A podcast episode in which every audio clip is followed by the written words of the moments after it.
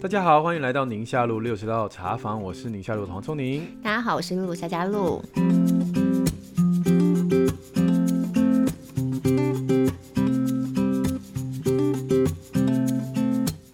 本集节目由棉豆腐赞助播出。棉豆腐是一家床垫专门制造所，匠心手作，躺一秒就不想起来的超好睡床垫。台湾设计制造，工厂直送，年销售破万张，压倒性好评。不管是棉豆腐、芝麻豆腐，都提供一百晚试睡，不满意全额退费。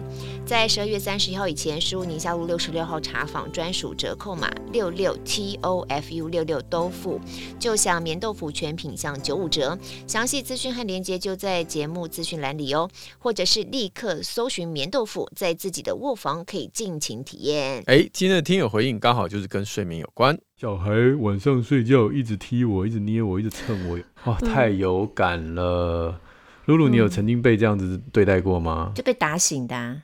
我待会儿可以跟大家分享我的经验。来，我们请主播先帮我们念一下。对对对，来第一则留言，嗯，我们这位听友是 Sammy 吗？他说：夏主播黄医生好，自从开播以来就一直是你们的头号粉丝，伴随着我摸黑陪小孩睡觉，啥事都做不了，只能够听的日子。现在孩子两岁一个月，妈妈的耐性快要到了极致了。说一个让妈妈快要崩溃的案例：小孩从小跟我们同床，孩子有个怪癖，就是从开始会爬行的时候，遇到睡觉，他就会用手一直摸妈妈的脸，或者整个身体趴在妈妈的脖子上面，并且用身躯把妈妈的脸覆盖起来睡觉。妈，你现在还活着吗？妈妈。一直演化到现在，手除了摸和磨蹭或身体覆盖之外，又增加了挖抠妈妈眼睛，我简直快要受不了了。于是每晚睡前都会跟他一直约定，希望不要再有这样的行为，但还是没有用。嗯、这件事情呢，就变成睡前的一个负担。我们有尝试过、嗯、一进行分床训练，没有用，更是反效果，嗯、而且感觉更黏人。目前婴儿床就放在房间，一直持续让他接纳。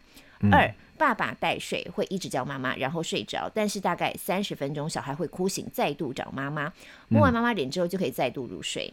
三、嗯、有练娃娃引导小孩抱着，他事后很爱狗狗玩偶睡觉，请问该如何把小孩这样的行为给戒除呢？无助的妈妈留言。嗯，我们以下就开放留言，说说你小孩最喜欢挖你，你哪里？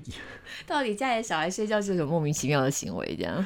哇，很多哎、欸！他刚刚讲的这些，应该很多妈妈都说这点头如捣蒜吧？抠眼睛哎，抠眼睛的，挖耳朵的，还有那个抓抓耳垂的，其实还有很多妈妈不好意思讲的啦，就是捏乳头的。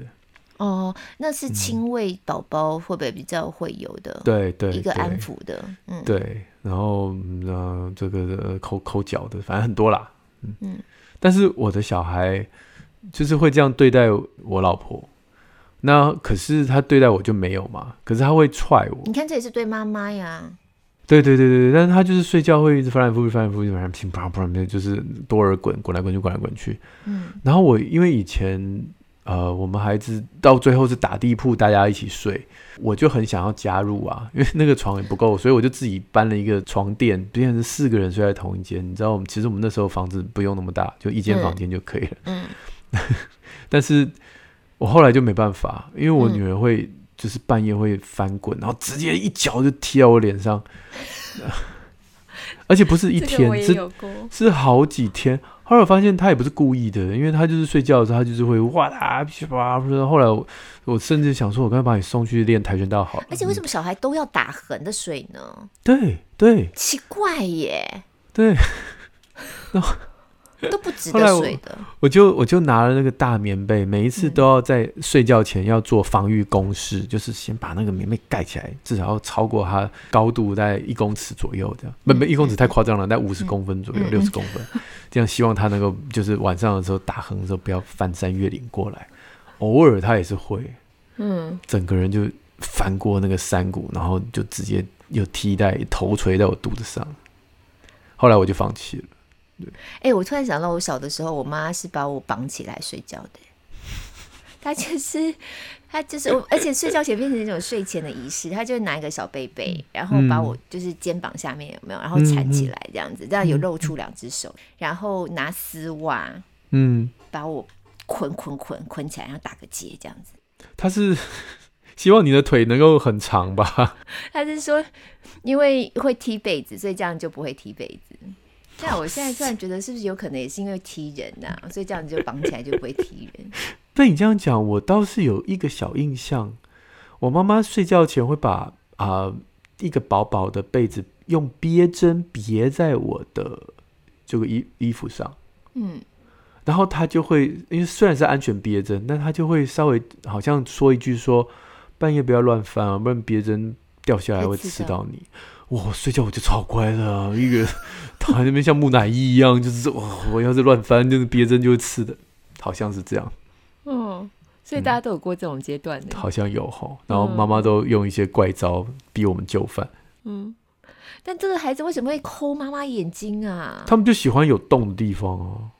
哦，就是耳鼻孔啊、耳孔、耳洞啊、眼睛啊、嘴巴啊，都喜欢有洞的地方。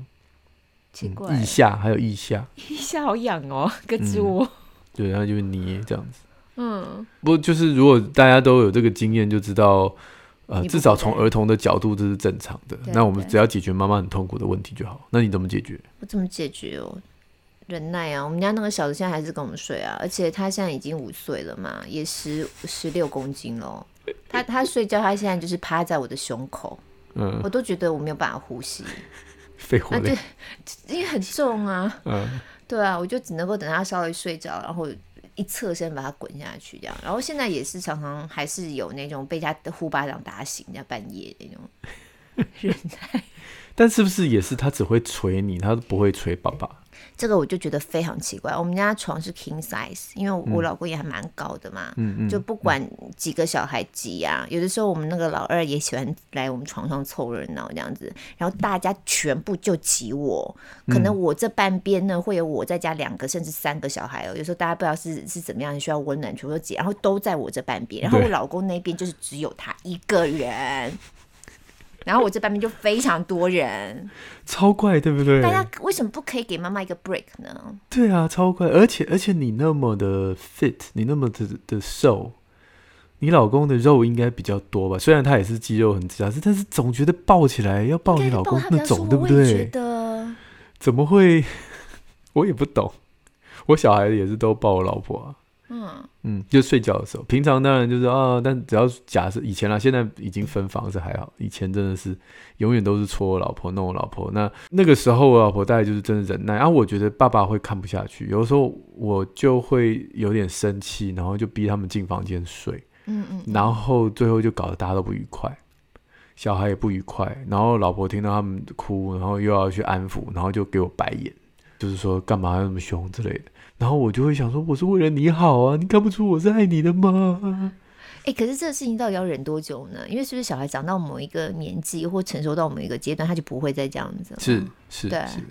可是就是我可以理解，因为我老婆算是好睡的，嗯，所以她虽然被弄，她很烦，可是至少她也睡得回去。对，如果 Sammy 妈不是好睡的，我觉得这事情是真的，就是要破釜沉舟的处理，尤其如果已经影响到妈妈的情绪。嗯嗯，嗯，哦，睡眠不足，然后被戳醒，然后整个晚上就睁个眼睛，然后数自己的心跳，那种感觉就很不好。嗯，我觉得其实 Sammy 妈妈做的方法都是对的，只是没有坚持下去。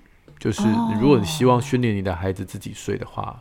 哦，有几个方法。第一个就是像他给他玩偶嘛，或是他觉得能够摸妈妈身体的这些动作，都是让他可以心情平复、心跳缓慢的这样的一些做法，所以他才会在晚上低度睡眠，就是他我们浅眠期要进入深度睡眠的时候，他就会再去摸啊你、摸你啊、戳你啊，然后感受到那种安全感，他再进入到下一个睡眠。所以我们现在要把这个安全感转移到娃娃身上，所以没有错，这是好的，给他狗狗玩偶。睡觉前呢，大家可以抱着狗狗玩偶，然后把这个搓啊、捏啊，然后这些动作做在狗狗身上，然后就掉眼泪哭。那渐渐他就把这个替代客体转移到这个狗狗身上。那么他半夜的时候就是把狗狗抓在身上就可以。所以你的做法是对的，只是因为他哭的时候，我们可能就受不了，嗯，然后我们就放弃。那你放弃之后，明天就一定是更变本加厉要讨回来。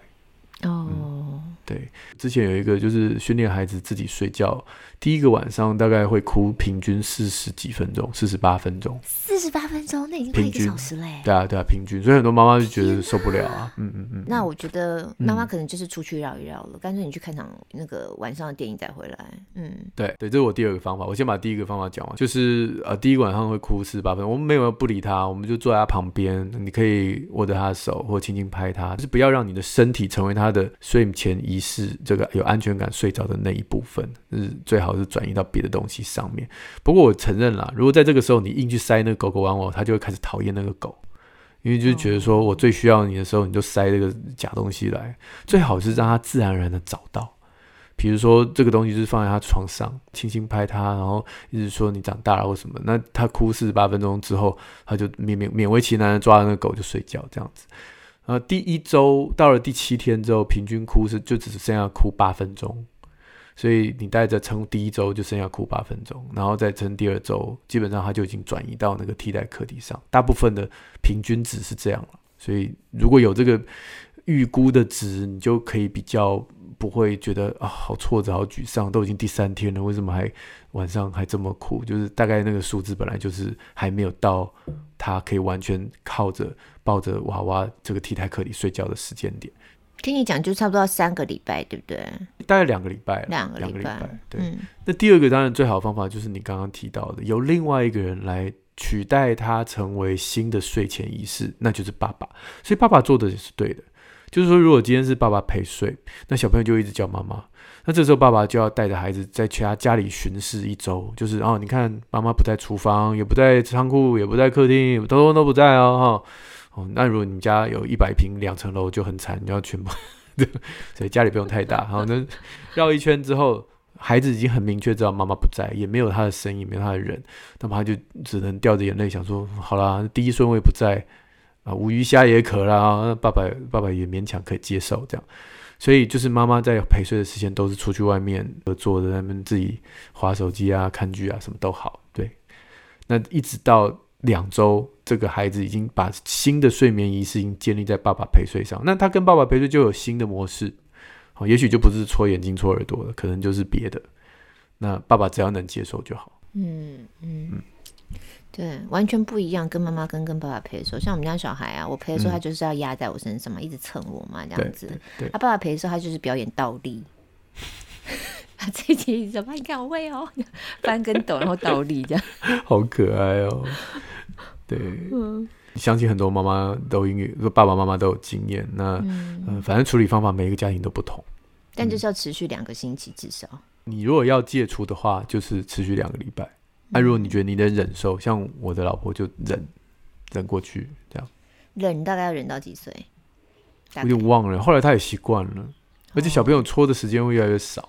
嗯嗯嗯嗯，对，有时候睡前弄就是比他大一点，比如到三岁的时候，他在搓你，你就是你别再这样，他听得懂。那但是如果两岁，有时候听不懂，他他因为那是他的，他安抚自己的动作，他没有办法靠自己入睡。我就记得那时候后来渐渐的老大已经会翻身，就是他已经翻到另外一侧，嗯，就他睡前跟妈妈抱抱，然后等到他真的想睡，他就翻到面对。这个墙壁面对其他地方，就表示他已经没有需要借由这些动作让自己安抚，他只是他只是喜喜欢睡前有妈妈在的感觉而已。哦，但是小的就还是在那边搓啊搓，对，嗯嗯，所以年纪越来越大，当然这些事情就越来越少。对对，嗯嗯，好，希望森明妈加油，要不然就是呃戒断，然后两个礼拜的坚持，对，要很去忍耐这样子。对啊，对啊。啊，那不要关着房门让他哭啊，太可怜了。嗯嗯，至少还是默不作声，搬个椅子在旁边唱唱歌啊，拍一拍，然后戴个耳塞这样子 听 podcast。对，因为会慌啊，因为孩子哭那么久，你会慌。对啊，真的。而且你在那边做，你刚刚讲的四十八分钟，那其实很长哎。对，而且他一开始会爬起来，所以你一定会就是他爬起来，你就是可能拍拍抱抱又放回去。嗯，所以那个彼此来回回很多次，的确是有点烦了。嗯，对，但是如果你知道哦，四十八分钟，好，那就那就你大概就不会自不会期待说啊，我这样子放个一两次他就认命，不不会的。嗯，我觉得有这个心理准备是很重要的，要不然有时候搞一个晚上，你第二个晚上就已经放弃了。对啊，才两个礼拜嘞，十四天呢。对，先请假哈，假请好。需要。老板说：“哎，你请假干嘛？哦，我有那个，我有睡眠障碍，那个障碍就是我们家小孩，我要戒除我的睡眠障碍。”对。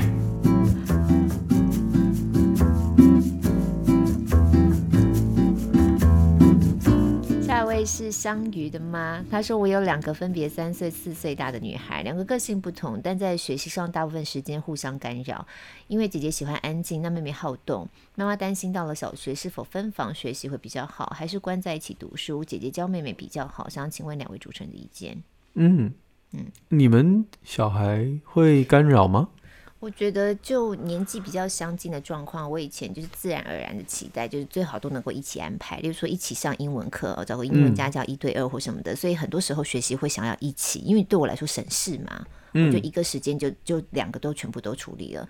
可是后来就像这个妈妈讲的，你当孩子越大，他们的他们的个性会越来越清楚的时候，你就会知道有些事情他们可以一起，有些事情他们不能一起。像我们现在就是没有办法一起上英文课，他们就要一个人一个小时或什么的。嗯、那年纪很近，功课的量可能那个进度不一定会落差很大。他刚刚在讲说姐姐教妹妹比较好，我觉得那个也是妈妈就是很理想化的期待啦。那如果那个比较大的那个他喜欢教人，那有时候小的也不喜欢被被大的教啊。嗯，所以他们自己会发展出来的互动模式，可能跟我们想象都不大一样。嗯，而且相差一岁，有时候能够教的老师也不一定很多。所以我觉得我我看这样的状况，其实如果是我的话。一刚开始就觉得他们会互相干扰，那就分开，其实无妨。而且很妙，嗯、我们都觉得好像要要在房间里面学习，要有个书桌，嗯，要有个他们自己的房间，嗯。但实际上，这我以前也是这样想，但实际上真实操作就发现并不是，嗯。我们家的餐桌是一个大餐桌啊，发现小孩很喜欢把他们功课拉到餐桌上去写。对，为什么？对，不知道，或者是他明明就有自己的书桌、自己的房间呢、啊？他们有一段时间很喜欢把他们功课拉到爸爸的书房去写，爸爸书房有一个比较小的桌子，他们可以用。他们他就喜欢窝在那一些，明明给他们的是比较舒服的环境。哦，对，那那我家长我介意什么？我介意就是他们能不能够在这样的环境当中专注个一点时间，专注个半个小时，把他们该做的事情做完。如果说孩子在餐桌，哎，其他的他不会觉得干扰，他能够做完的话，那你就这样做吧。嗯，对。我我我目前还没有一个好的解释，就是为什么小孩喜欢，尤其年纪小的时候。嗯。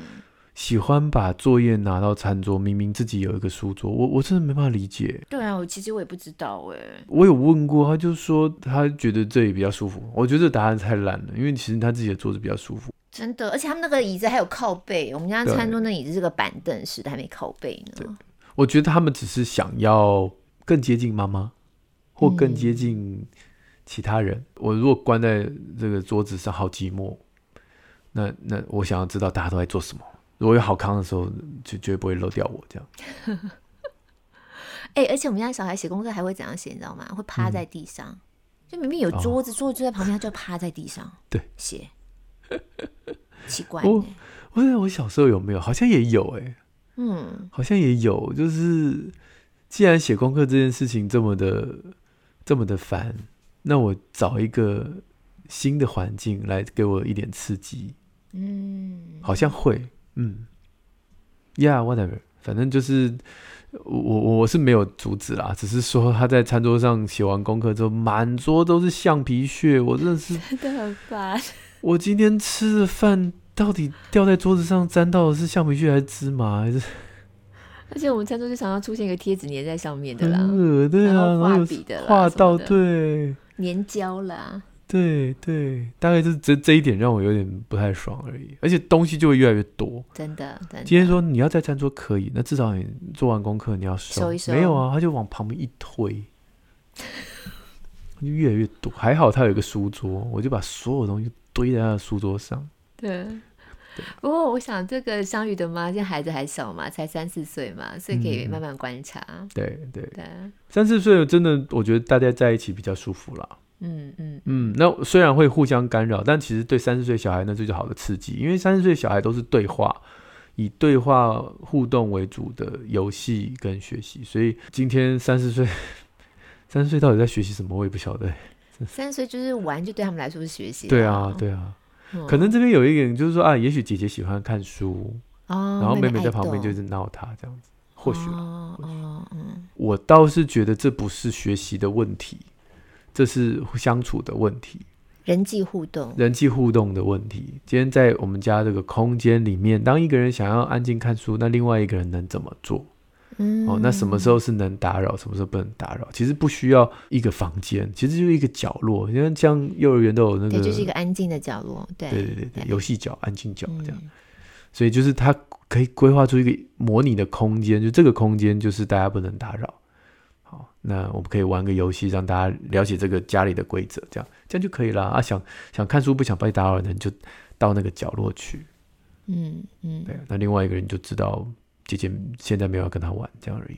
没错没错。哎、欸，我倒是想要跟分享，我小孩现在已经十十二岁、十岁。我们因为刚好装潢房子，嗯，然后我做了一个很大的变动，是我把书房整个放在客厅旁边。就是我用一些书柜去制造出那种镂空的，讲的好像是我设计，没有，是设计师建议的啦。就是，就我们本来想说还做一个书房啊，玻璃的透明的书房，他说别别别，这样这样太办公桌了。就是，他就用井字形的这种啊书架透过去的，所以。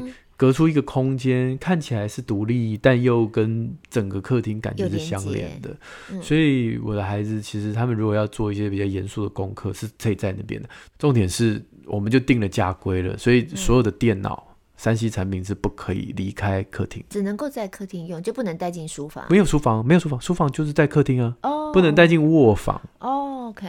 对，那我觉得这个事情让我们现在教养上面非常方便。嗯，因为随时可以看得到他们在干嘛嘛，吼、嗯。如果要使用这些产品，对对，你要你要用三 C，你就你就用啊，我也不会管你。但是你你三 C 的时间点就是会会在这个空间里，在我眼皮子底下，也对，但也不会干扰睡眠，主要是不会干扰睡眠了，因为你可能会想要把三 C 东西带到这个睡觉前使用，那就没完没了了。你聊天什么的，嗯、就是真的是小女生很爱聊的，嗯、超级，我们家对都是小女生，对啊。所以，所以就是这是我的做法，让三 C 产品可以尽量不要干扰到睡眠。嗯嗯，我觉得空间上面做一点安排跟区隔，在使用上就会感受到那个不一样。对对对，嗯，这是长大以后的哈。长大以后，对，因为我们孩子比较大一点了，嗯、相对来说。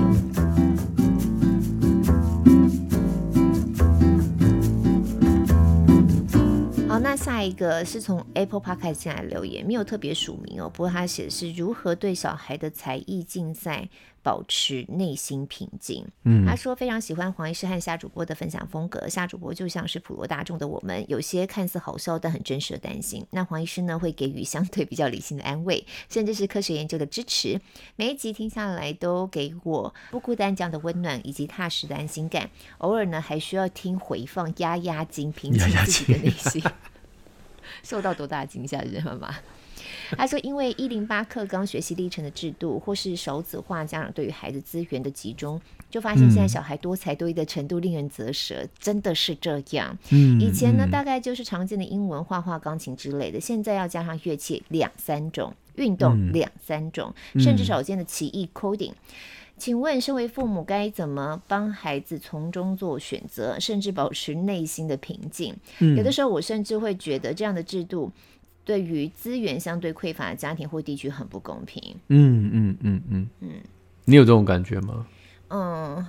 我常常有这种感觉，就是我们必须要不停的回头检视跟理清，在孩子满满的行事历当中，有哪些是真的需要留下来，有哪些是可以减法把它剔除掉的。嗯嗯、因为我实在是觉得孩子需要一个单纯的休息的时间，而不是每个时间点都帮你排的满满的。嗯嗯嗯。那另外这个家长在他在写的说，他是小叶吗？哦，小叶，我们看到他的留言，okay, 小叶妈，我看到了小叶妈。另外，小叶妈在讲这种要保持内心的平静，嗯、我觉得也是对现在这样很大的考验。就我们内心真的要调整，要不然我常就在讲，你那 Facebook 一开，每一家小孩都厉害的不得了，对真的是吓死人了。最不平静的是在接小孩的门口。就妈妈比较早到，哎，你家小孩聊天的时候，我们今天，对，我们今天有点赶时间，因为我们要带他去上那个啊剑道，连剑道都来，其实他学的真的很广哎。对，而且他们因为每一位妈妈其实都是很用心，所以他在讲到帮孩子带，然后我让他去上呃这个击剑，然后剑道，这时候他眼睛就会开始发亮了。哦，我觉得我们现在找到那个这个这个运动真的非常好啊，那个专注啊，这样，而且他那个比赛你知道，这比赛人不多，所以很容易就拿到前几名啊。然后那个教练，我跟你讲，现在学乐器也是这样子。例如说，我们家老大学小提琴，然后后来我发现很多家长不让孩子学小提琴，因为竞争太激烈了。你在团里头，你小提琴你常常没有办法上去，或是你你很难到首席或什么席之类的。但如果你今天拉个是大提琴，或是更冷门的中提琴，好了，嗯，那就 OK，那就有很多机会可以脱颖而出，因为学的人少，就是这样。对啊，然后听完就，呃，那我又要 也留个留下一个资料，然后明天又听到别人猫，我现在去给他学那个什么什么什么的。啊天哪！门校门口是最可怕的地方。嗯，所以即使我把脸书关了还不行，我还不能去接小孩，或者是小孩你放学之后你走到下一个路口，我们在那边碰面。妈妈是名人，不能在那边出现。很难呢。不过他刚才讲到说，对于相对来说资源比较匮乏的家庭，我的确很不公平。我觉得现在倒是因为网络普遍的建制，嗯，很多东西如果还是真的要学的话，嗯，在网络上有非常多 YouTube 啊那种都是不用钱的、免费的这些教学的影片，这个倒是很多。我觉得现在在网络世界里面稍微好一点点，嗯，米平一点点这样的落差。对，但那前提是就是数位落差嘛，你还是必须要有一个工具，这个是前提啦。嗯、但就内容本身取得便宜很多，也方便很多。对对对，所以我觉得重点还是内心要保持平静。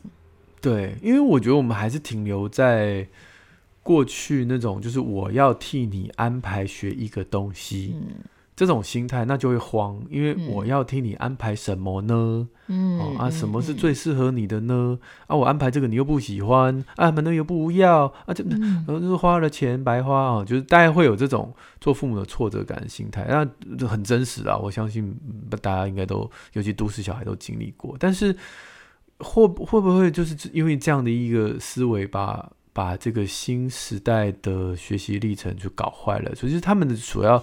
强调，比如说是一零八克刚，他们其实强调不是爸妈帮你安排什么，而是你的孩子在呃网络时代到处去东看西看的时候，突然觉得东西有一个好入迷哦，这个东西很吸引我，嗯、然后啊、呃，我们说哦，那你想要这个，我可以帮你啊、呃、看一看啊、呃，网络上有没有什么资源，然后不管是便宜的或者是时尚的哈。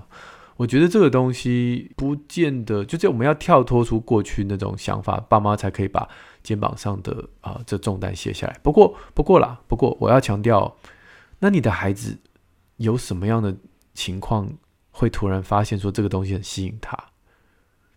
就是。当他接触到的事情很多元化的时候嘛，对，他今天嗯、呃、面对这人面对那人，然后看到这样的人看到那人，然后浪费时间就是在在路上蹲在地上，然后看人家表演一个东西，他就看哎这个街头表演艺人怎怎么那么好玩啊，那边看。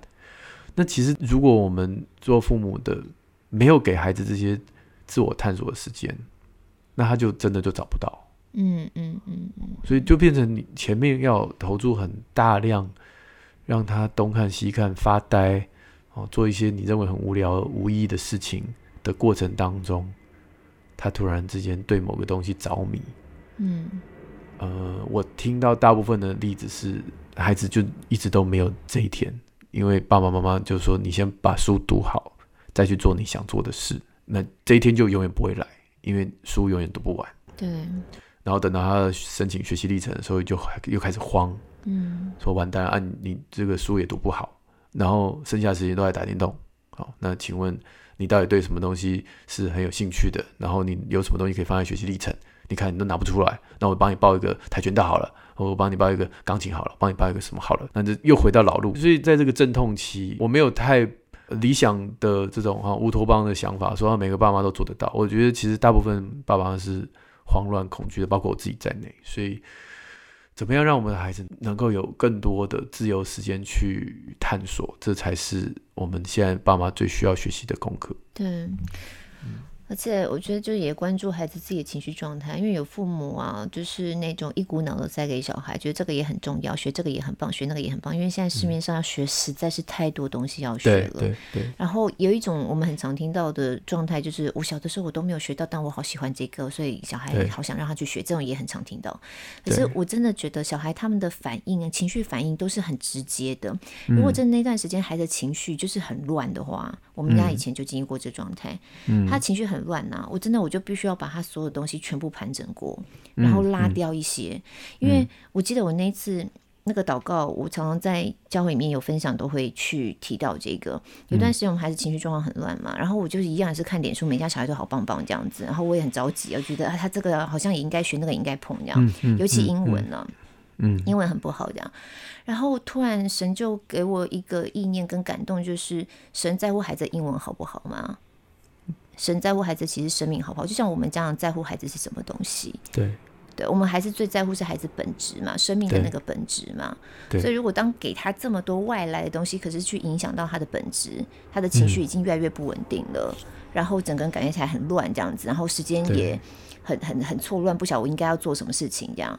那其实这时候就要重新安排。那针对是不一样年纪的孩子，我觉得这样真的要不停的调整自己怎么样看。待像孩子再大一点，像我们的孩子，我们家姐姐两个姐姐，你们家都差不多十岁十二岁了。他们其实慢慢会对于他们真的想要学的东西，他们会表达出他们的想要，然后他们真的就会去练喽。像我们家以前你说啊学乐器干嘛的？你要叫他要练什么？现在都不用，他就是自己练。然后你反而是哎，你没有时间练，那我们是不是要先不要学了？他会跟你说不行，我还是很想要学，会找时间要练这样子。对对对，对，所以这个我记得那时候呃，好像有很多的教育现场的这些学者还有专家们在一些讨论啊、演讲啊，就是在讲说我们在一零八课纲学习历程不是才艺堆出来的，因为那些才艺表演堆出来的东西，其实大学的老师也看得出来。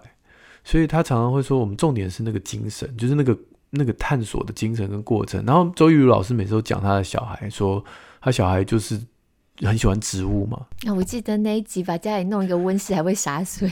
对，就那个东西也不是你在外面说，那我赶快找一个是什么课可以让他学习如何打造一个自动洒水温室，没有这种课啊。对，他基本上就自己上网去找，然后可能是对对对，就是我我想。即便是一个失败的过程，都是你的学习历程。所以专家想看的是，就是你申请学校的时候，他们想看的是这个，他想看你的热情，看你失败的过程，然后在失败的时候你怎么样去找答案。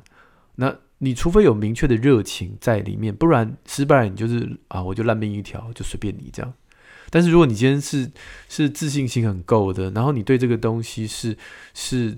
打破砂锅问到底的，就算你到了申请学校的时候，你还是没有一次成功的经验，但是那个历程是很棒的。嗯嗯，他们想强调的是这个，我就觉得、嗯、哦，这样听起来真的很有意义。那个跟你家里有没有钱去学才艺是没有什么关联的。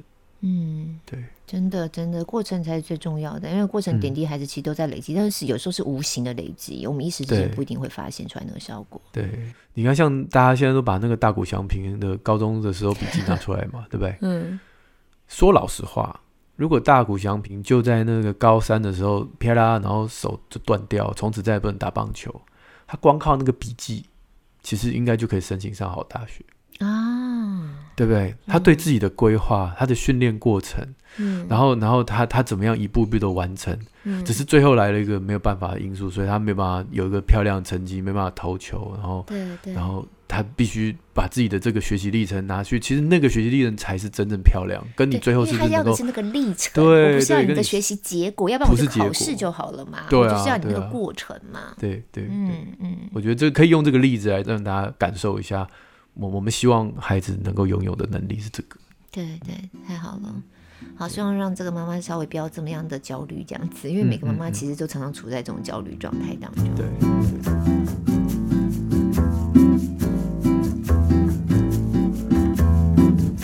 好，嗯，那我觉得下面这个问题其实跟上面这个也有点像哈。嗯，幸运的二宝妈，她说最想知道两位主持人啊，我忘了讲他开头是最爱的 podcast，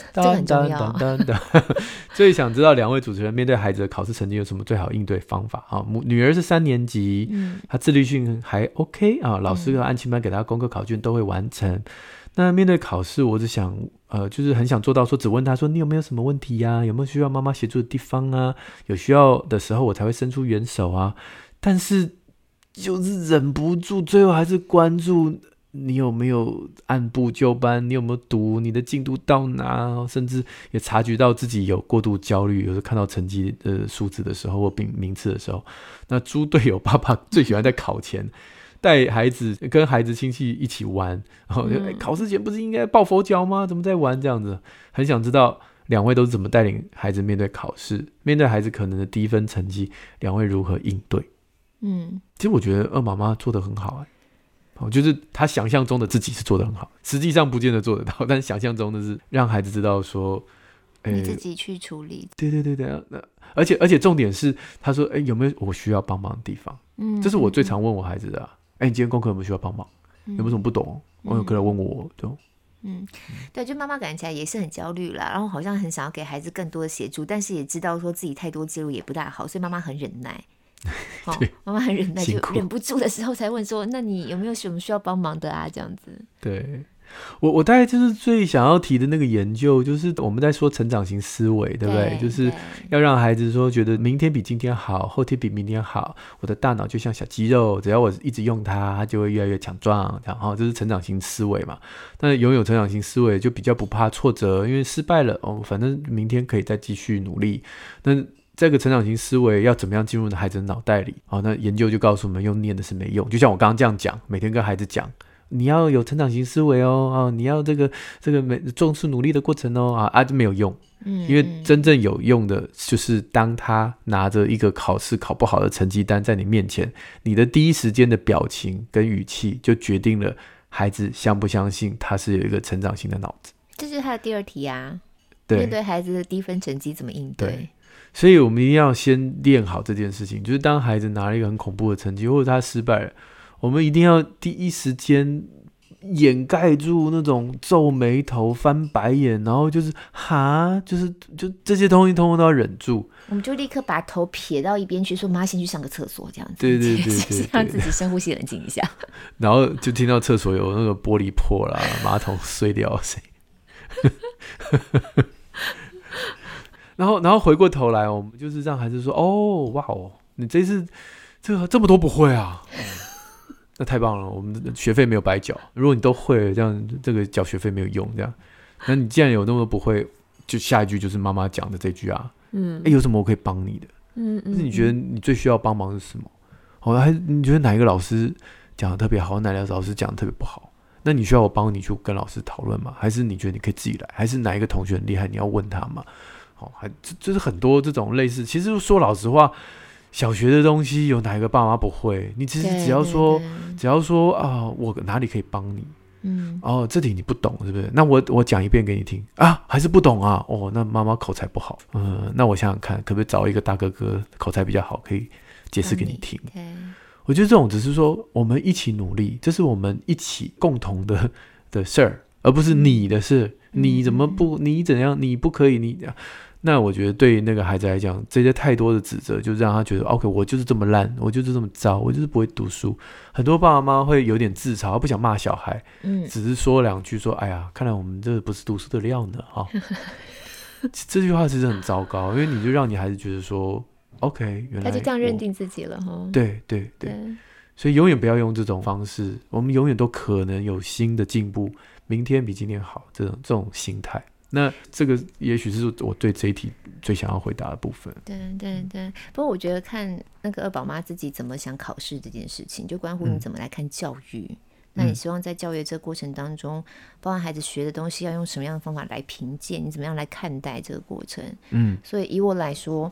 我们家后来就是我，我其实是真的不是把考试放得这么重的那种家长，嗯嗯，所以可能每个家长对于教育啊、成绩啊或什么，他自己的界定跟自己的呃看重程度不一样。嗯、那跟孩子互动或者强调的点会不一样。嗯，可像我这种家长就会变成猪队友。我跟你讲，我应该就是我们家那种每次都在考前带小孩出去玩那个妈妈，因为我就搞根本搞不清他们什么时候考试。我就是我就是真的就觉得你们整个学习的历程都是在点滴当中累积的，嗯嗯，而不是只有在考试对之前才要累积。所以我不是会特别把考试的那个时间点放的特别重要。我我真的很长，因为我根本没有在看形式题，我根本不知道他们什么时候考试。尤其是小学啦，我觉得现在小学也很努力的把这个考试的重要性稍微就是学校啦，学校本身也也有在做这样的动作。对对对。那像我们家姐姐上国中了嘛，吼，她她自己你会知道说，哎，她她要考试了，她好像自己就会比较紧张了。然后我就会觉得说，哦，好，那我最近不要让你太忙，就不要一直带你出去玩这样。嗯，我他刚我刚刚在看到宝妈的那个留言的时候，我就觉得对我就是猪队友。好，你就是那个。对，我就是那个。呀，yeah, 我觉得考试这个东西可以有很多的延伸呢。嗯嗯，因为因为就像你刚刚讲，上了青春期的小孩，他就真的在意，不要说上青春期了，高年级就会真的在意成绩。在高年级就开始会了。他奇怪，就是你明明很想冲淡他对于结果的这种看重的程度，看重的程度，但他自然而然在同才当中，他会有压力，会有对。对，所以有的时候压力倒不是家里头家长说，哎，你怎么考几分什么的，而是他觉得他同学怎么都是这个眼光在看他，或是他看他同学的成绩，他自己就想默默的想把考卷收起来那种感觉。我我我想这样刚刚讲的可能也有点空中楼阁，我就讲我自己孩子，我自己孩子可能拿一个一些恐怖的考卷回来这样。哎，你们真的恐怖又是多恐怖？没没没有很恐怖了，还好了。哎，我们真的有那种四十几分的。呃，那就是要更多的耐心啊！就哇哦，满分是一百的哦。哇哦！然后还国小低年级的时候，我觉得啊，学费应该全班最赚了。你看，对，现在就会口气，哇哦，怎么有办法考成这样的呢？那种感觉，哇哦，amazing！我妈，你为什么今天突然英文变好了？因为讲中文会骂脏话。好，那但是我就会问他说啊，那你现在会了吗？他说会了。哦，那那我就看他订正这样子。那如果我确定他真的会。我说：“那你你你回想到那个当下，为什么那时候你会写这个？其实你如果好好的跟他聊啊，他会告诉你他卡在哪里。他就说：因为我就我就以为他在问这个啊啊，我就这样写啊，这样我就哦，哎、欸，对，这个题目真的，如果这样照你这样讲，好像也蛮有道理的。我就同理他嘛。然后我说：嗯，那我们要怎么样？以后他写这样的，我们不要被误会。然后我有时候我就会圈一些关键字，我跟他讲说：哦，以后出现这两个字的时候，哦，他的意思就不是这样这样。”那也有一些就是完全只是写错的嘛，就是算算算算算，然后这个草稿纸乱成一团，然后最后填错答案。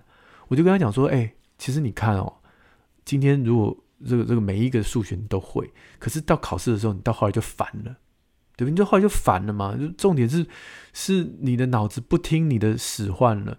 所以我就跟他讲说，其实每一个人的数学都很好，最后只差在你烦不烦。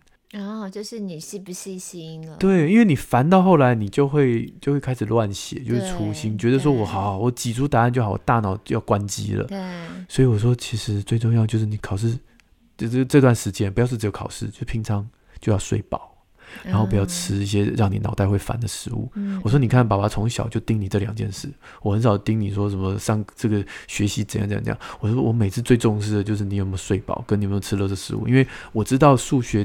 当你搞懂之后，最后那个粗心跟细心，那有些是遗传，有些是年龄，那都没有关系，那不是你能掌控。你唯一能掌控的就是你有没有睡饱。然后我就跟他讲说，很这个有一个研究，早上的时候他的数学不会，到了晚上再做一次还是不会。可是如果晚上的时候数学不会，睡一觉之后醒来，这个灵机一动就会的几率是超过百分之五十。有啊，好多这种说法，不是？其实你晚上在睡觉，你脑子其实还是在运作的。对啊。有时候你睡前稍微瞄过一眼东西，你反而隔天早上起来就觉得，哇，茅塞顿开了。对，那种感觉。就主要是你的脑子就不烦了，嗯、它是休息过了，重新开机。刚开机的时候特别热情，脑子转的特别好。嗯。我我就跟他这样讲，那我觉得他应该听得懂了。如果我没有怪你犯的任何错误，我们能努力的就是晚上睡觉的时候早点睡，然后大家就是陪你早点睡这样。好了，那我们今天听友的许愿池回应就差不多到这边了。嗯哼，好，在宁夏路好书专卖店，记得啊，大家可以在上面找到我们推荐过亲子天下出版的好书跟线上课程，大家可以到资讯栏里这个链接看一看。嗯，那这个月我们有一个比较特别的活动哦。嗯，感恩节嘛，感恩的季节，所以亲子天下 Shopping 发起一个圣诞礼物书的募集活动，只要六百九十九元就可以认购一份礼物书。那募集结束之后呢，我们就把这些礼物送到家福基金会的孩子手上，就可以让弱势的孩子在圣诞节有一个自己的礼物。所以大家如果对这个活动有兴趣的话，活动时间是到十二月十三号哦，所以在十三号之前，大家可以一起来响应。同样的连接在我们的节目资讯栏里。好，如果你使用 Apple Podcast 开始听的话，记得帮我们五星赞一下，我们。许愿池也持续开放当中，我们下周三空中再会，拜拜，拜。